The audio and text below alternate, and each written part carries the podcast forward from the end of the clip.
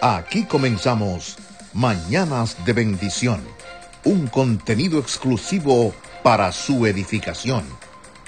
Tenemos algo en común, un mismo sentir. Cuando las grandes tempestades en la vida traten de abrumar tu espíritu, no olvides, hay uno que dijo que no te dejará ni te desamparará porque mío eres tú. Así lo dice Isaías 43 del 1 al 2.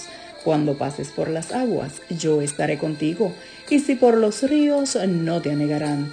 Cuando pases por el fuego, no te quemarás, ni la llama arderá en ti. ¿Qué tal mi gente? Muy buenos días, ¿cómo están ustedes? Excelente día para todos. Hoy quiero compartir con ustedes una hermosa historia. El sabio cuentan que un antiguo reino habitaba un hombre que era conocido en todas partes por su gran sabiduría. Al comienzo, Solo aconsejaba a sus familiares y amigos cercanos. Sin embargo, su fama creció tanto que el propio soberano lo llamaba frecuentemente para consultarlo. Todos los días llegaban muchas personas a recibir sus sabios consejos.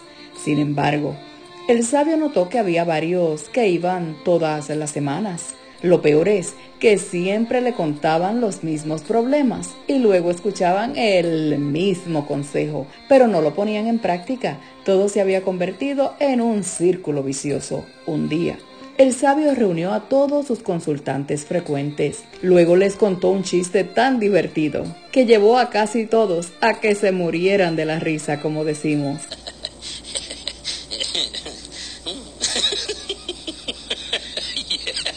Después esperó un rato y volvió a contar el mismo chiste. Siguió contándolo por tres horas corridas.